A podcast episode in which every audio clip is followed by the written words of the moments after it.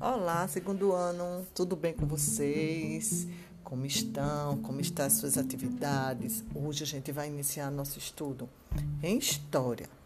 A gente começou essa semana a estudar sobre um lugar para morar, não foi isso? E nós vimos que todas as pessoas têm direito a uma moradia. Lembram?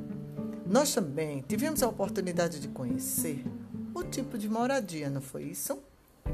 Bem legal são as casas flutuantes, que ficaram nas páginas 62 e 63. Agora a gente vai dar continuidade a esse conteúdo na página 64 e 65. Vamos lá? Na página 64, ela já começa com uma pergunta bem interessante. A gente vai observar bem direitinho para a gente ver se todas as pessoas, né, você sabe que elas precisam de uma moradia. Aí ele perguntou: na sua opinião, por que todas as pessoas precisam de um lugar para morar? Né? Se a gente pensar direitinho, a gente sabe que a moradia é uma proteção. Então a gente já estudou e sabe disso, não é isso? Então a gente vai ver que todas as pessoas elas precisam de um lugar para morar, né? Onde elas possam descansar, se alimentar, se proteger e conviver com seus familiares e seus amigos, não é isso? Então você vai ver aí nessa página um poema.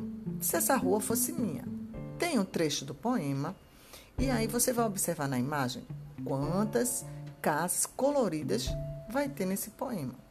Ele é pequenininho, é uma pequena parte, mas ele é bem legal. Então é uma rua grande, bem movimentada.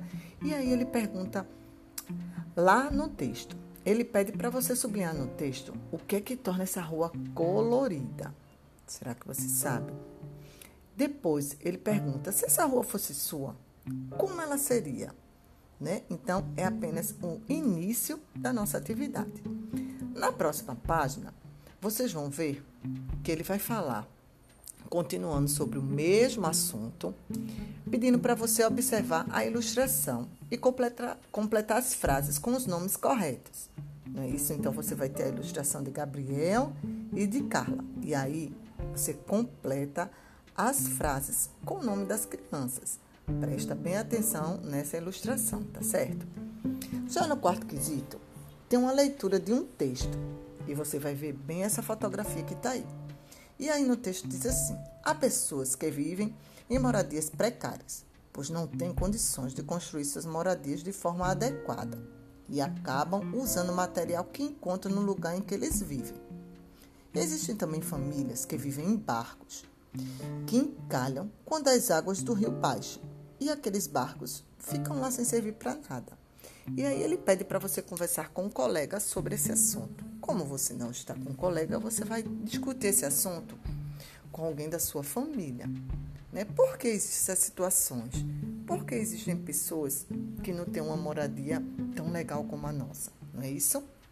Então, responda, leia com atenção, faça a sua atividade bem bonita, tá certo? E boa sorte. Não esquece de postar para a tia Fabiana ver, bom? Um abraço.